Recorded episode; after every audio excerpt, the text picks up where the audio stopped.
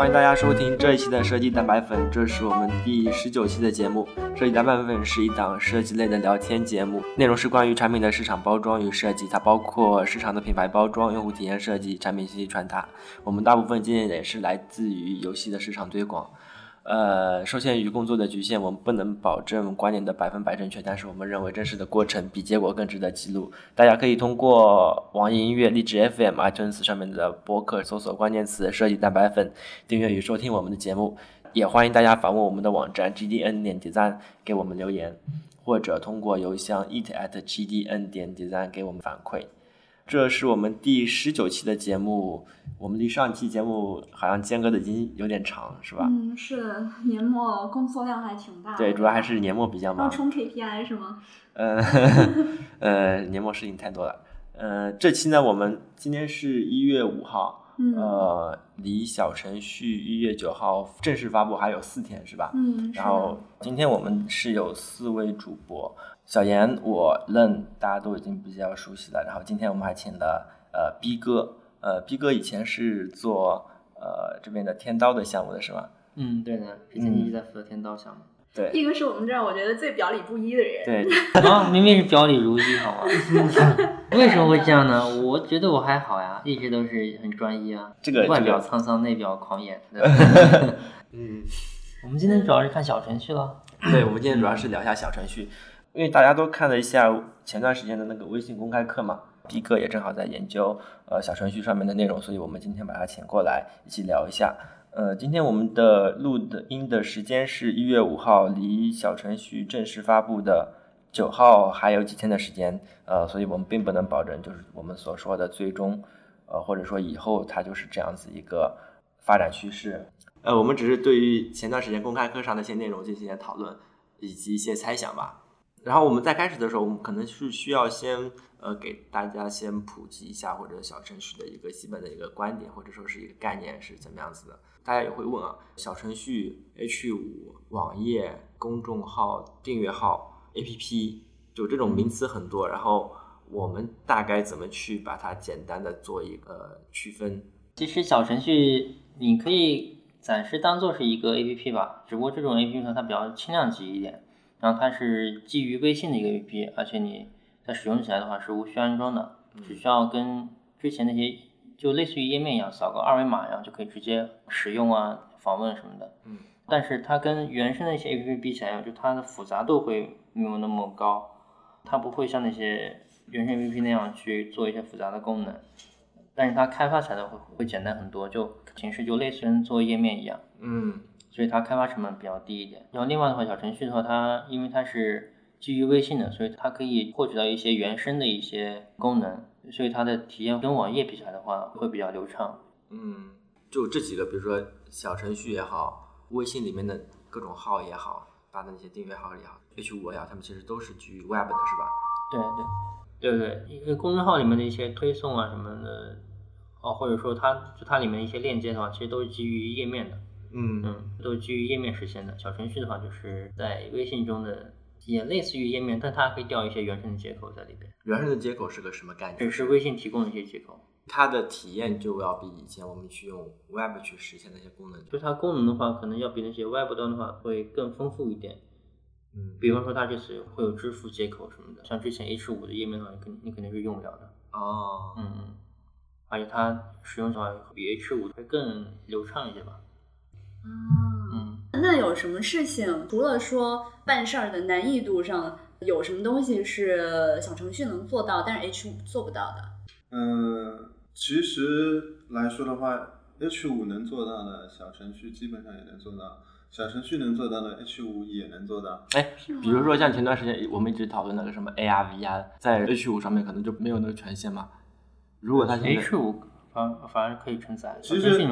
其实微信小程序的话，我们知道前提是微信，嗯，它的功能都都是基于微信来的，也就是说，微信提供了它一个方便的渠道去调用本地的一些功能，嗯，例如说你去调摄像头啊，调照相机里面的数据啊，这些就是方便你去做这些事情。另外的话，微信有一定的限定。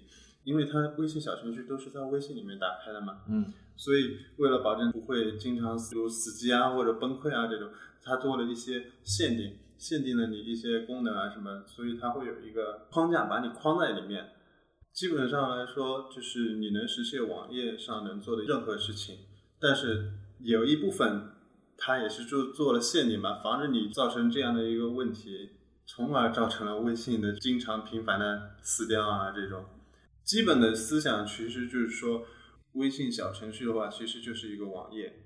通常情况下，我们是 HTML、CSS 啊或者 JS，它重新改了一个叫什么，嗯，WXSS 啊、WXML。或者 WXJS 啊这些，其实相同的，但是它前面加了微信两个字，以微信的形式就是把它给框在里面，就是做了一些限定，并不是说所有的网页接口它都能用，但是大部分还是能用的。啊，哪些东西作为限定啊？哪些东西做了限定啊？具体其实我也不大知道，因为我没有深入的去做这些的开发，但是它既然做了这样的形式的话，其实就是为了防止一些不必要的报错啊或者问题。嗯，所以它官方也提供了一 UI 框架啊这些。一方面的话，去保证就是微信整体的一个 UI 的统一啊这种；另外一个的话，就是帮助开发者更快速的开发和减少一些错误。率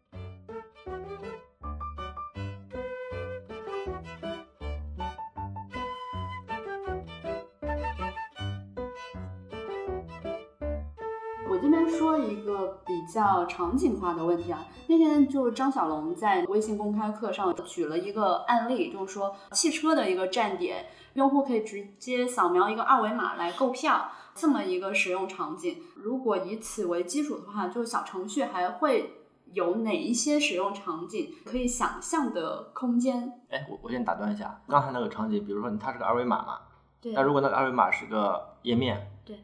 那我用页面去扫。也可以购票呀，是不是？对，也可以。照理说是可以的。对，用小程序和用传统的扫二维码扫出来的那个网页去去做这个体验的话，这两者就是体验上的差异嘛，就是这个可能会更流畅一点，是吧？嗯，一方面是更流畅一点嘛，另一方面的话，其实可能有一部分思想就是想让用户能够更加的紧密的绑定在微信里面。嗯，就是你。很多事情你都可以通过微信，可以不需要其他的 A P P 啊或者工具。对于很大一部分的用户来说，开手机微信的打开率是挺高的。嗯，之前看到一个说法，说微信就从最早的这种 I M 的这样的一个定位啊，后来就变成了一个浏览器的定位，因为有了订阅号的这种新闻啊什么，变成一个浏览器的定位，然后现在又变成一个 O S 的定位，相当于。你开了微信，就重新有了一个新的系统。只不过是因为它有，嗯，大家习惯它一个入口的嘛，就跟搜索一样以前对对对。虽然我们一直觉得是这样，但是，但是对于就是那个微信团队来说，对于小龙自己本身来说，他更希望它是一个工具，并不是一个平台或者是一个 OS。嗯。然后就像刚刚小严说的一个场应用场景，就是在公交车站扫二维码这些，它基本的思想其实就是说，微信小程序可以让你走到哪儿用到哪儿。例如说公交车牌，或者说，例如说我们到了一个房间，然后我们有一个电灯的开关，嗯，我们可以在开关边上做一个二维码，然后扫描二维码了解这个房间灯的使用情况，每天几点开灯，几点关灯，用电量。或者其他任何的信息，就是说你走到哪儿就可以通过微信去扫这个二维码，然后了解现实中我们可能不知道，但是一些存在的一些数据啊，或者说一直扩展，其实类似于一个 AR，只是 AR 的话限定在视频，嗯，但是微信小程序不仅仅是通过视频，可能只可以通过文字啊或其他形式做一个现实的一个扩展。嗯，你想要怎样的信息就扫一下二维码，或者说你走到哪儿找到哪儿都能够去用它。嗯，去做一些扩展。AR 的话，其实就是现实增强嘛。通过视频可能是一一个局部，但是通过微信小程序之类的话，你可以做到其他更多的一些事情。嗯，哎，但这个我感觉理解起来是就是二维码的功效嘛。呃，其实，嗯，它这个二维码其实就是通过一个快速入口，类似于一个电灯开关一样。嗯嗯。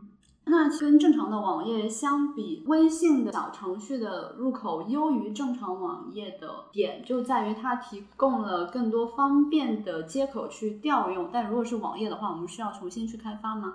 对用户来说是体验的优化嘛？比如说像以前逼哥说过，他不会刷嘛，就对吧？他可能就是在一个页面里面，就是体验起来就是那样子，就是他对于用户来说，只是用户层面就是说以体验去换优势。体验去换入口。对，呃，然后对于开发这边重构这边就是开发的难易度去做这个东西，是不是？如果相比于扫小程序和扫一个网页而比，从我个人理解，其实都是一样的。嗯我其实我还没有抓住这个小程序的核心理念是什么，嗯因为就像我小程序，它可以比作是一个网页，我们可以通过 Chrome 浏览器或者 IE 浏览器啊或者 Safari 浏览器都可以浏览这个网页。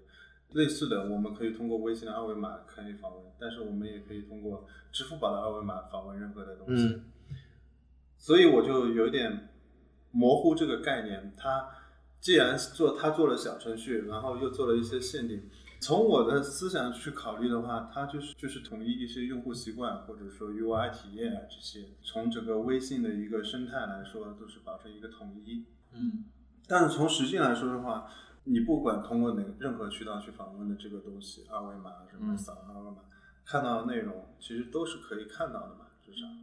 统一也有一个好处，比如说未来啊，我我这是假设那个就微信可能不用一个二维码，它用其他的一个接口方式，它如果把这个东西都统一化的话，它想更换一个接口方式是更方便的。比如说像刚才小冷说，哎，我今天经过。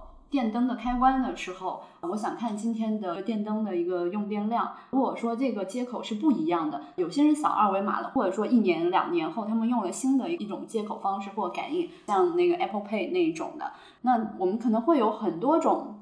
呃，跟这个硬件联动的交互方式，嗯呃，但是如果微信把这个东西统一掉的时候，我今天把这个东西全改，我明天就是拿着手机经过电灯插座一碰，啊，我就知道今天的用电量。呃，我拿着手机一碰一碰笔记本，我就可以把今天所画的画或者做的笔记扫到了我的移动设备上。这种接口方式统一之后，他们很容易去做统一的更新。我觉得这个虽然说对于用户来说似乎都是一样的结果，但是它统一之后，对整体的移动设备和现实的硬件设备的联动来说，我觉得是未来是会有一个比较好的控制的。其实是很合理的事情。嗯，从小袁这个说法来说的话，其实微信其实想促成用户养成这样的一个习惯，就是任何事情你可以通过微信去实现。其实就是感觉是在争夺这个扫一扫这个入口嘛，嗯，可以这么理解，就是以前我们可能呃习惯于用什么支付宝的扫一扫、京东的扫一扫，当然微信里面的扫一扫也是很常用的。但是现在比如说他不知道这个二维码里面是否有小程序，有可能他哪个地方体验到了小程序的这种好处以后，他可能以后都会用微信这个扫一扫去去扫这个二维码。嗯，呃例例如说我们未来的场景，例如公交车牌啊，例如说马路边上啊，就是任何地方我们都会存在二维码。当我们看到二维码的时候，我们会条件反射想到，哎，我用微信扫一扫就会有不一样的内容，嗯，可能会可能是有新的体验上的一些东西。嗯嗯，其实用户不管我们那么多开发的原理啊什么，他们只关心所收到这个服务的结果是什么样的。但是对于开发人员也好，他还是有一些优化的嘛，他会做了很多的归纳整理，是吧？是不是这么理解？嗯，对于用户来说，好像也能得到一些更好的一个体验。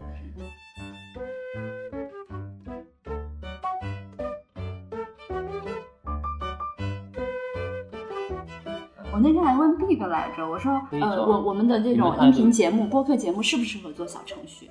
可以的，但是呃，因为他们那个小程序官网上写，就是不不适合做那种娱乐化的东西。呃，现在做的所有的东西，小程序的东西都要经过他们审核，就是本地测试运行都不可以的，是吧？本地测试是可以的，就是本地还是可以运行。对，只不过你要发布的话，发布的话就是对，其其实就其实就类似于你发布 APP 一样，就是你要先提交审核，嗯那么审核通过之后，才能够才算是正式发布，才能够对外。嗯像我们做我们自己电台的话，应该是可以的，就是我们可以把提前都录好，到时候在上面播放就可以了。如果说去做直播的话，可能会不太，可能可能做不了。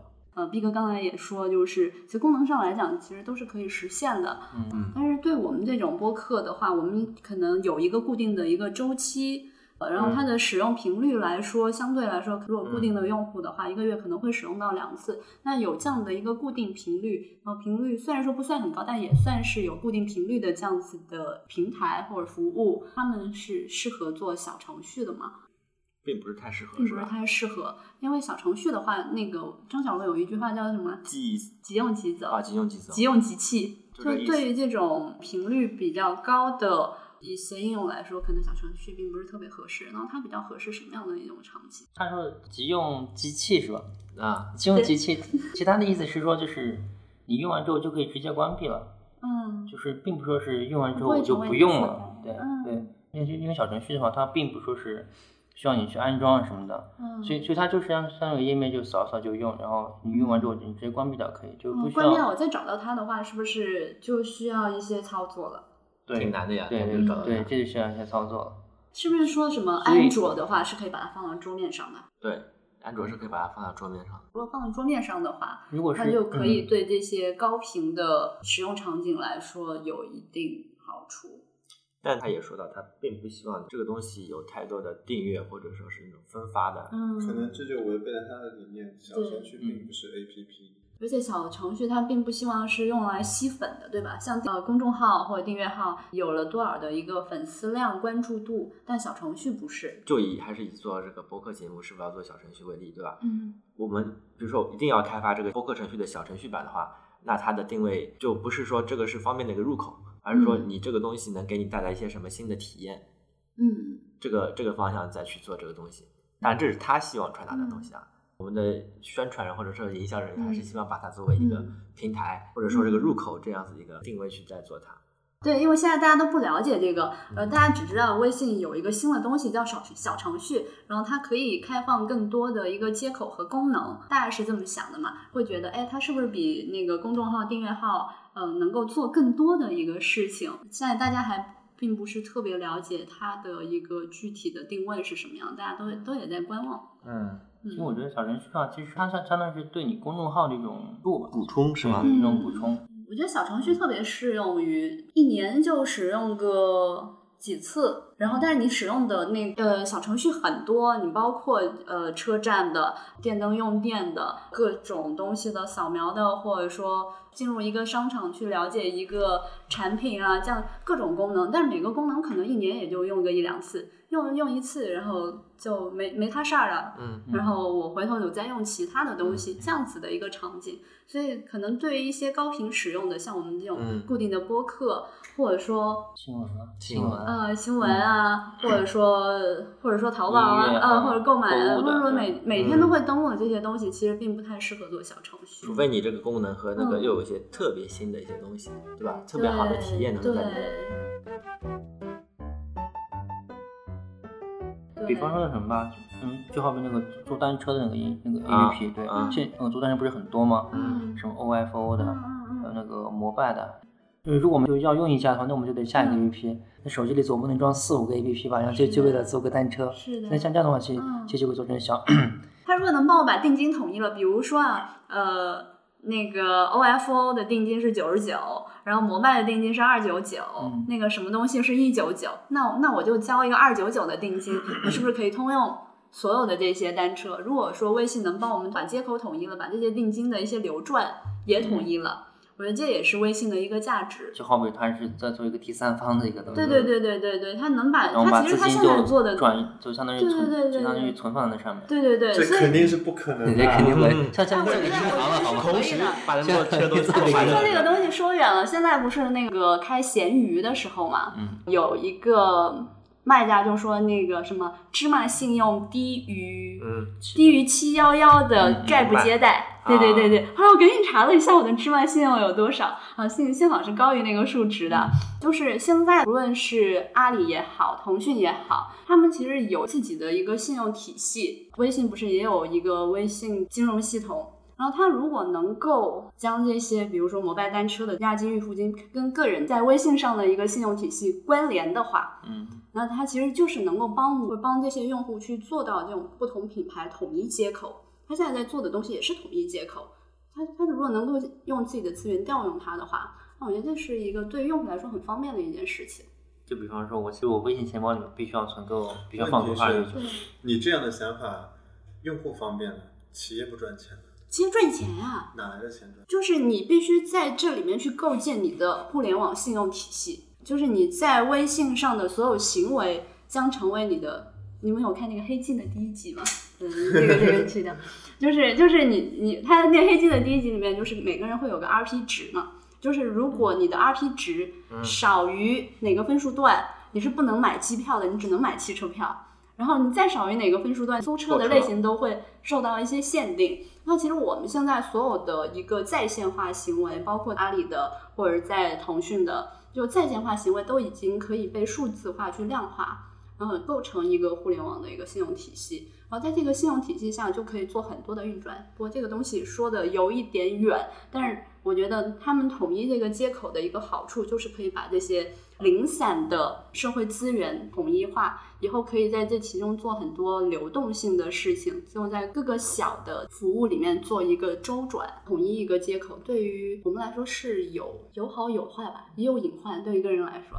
但这不就是 Web 的优势吗？只要是它是基于 Web，就像谷歌的服务一样，它很多都是基于 Web 的嘛。谷歌的云端的那些 Word 啊什么那些，嗯。然后呃，iOS 它的另外一个方向就是 i 就是那个 APP 嘛，对吧？嗯，对我我觉得它这个东西啊，不仅是是技术层面的，还有它整个微信或腾讯运营起来的这种，就是我们刚才说的金融体系，或者它整个有一个基础，它能够去推动这些东西，它把这个东西接口统一。Web 的话才好比较好容易的去调用嘛，嗯但是 APP 的话，嗯不能 APP 里对对对对，这个扯远了。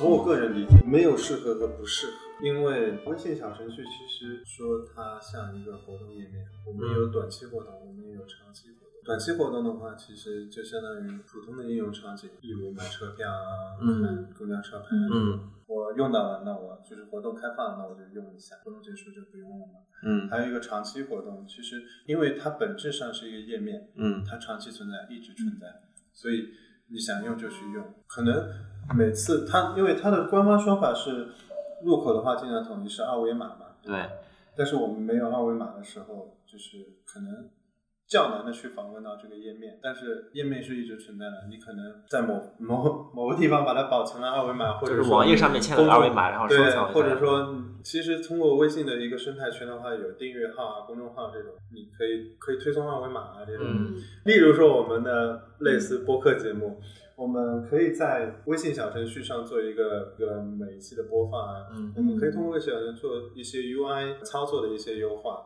但是入口的话，通过订阅号或者说公众号去推送信息，嗯，去达到就是的访问到这个入口。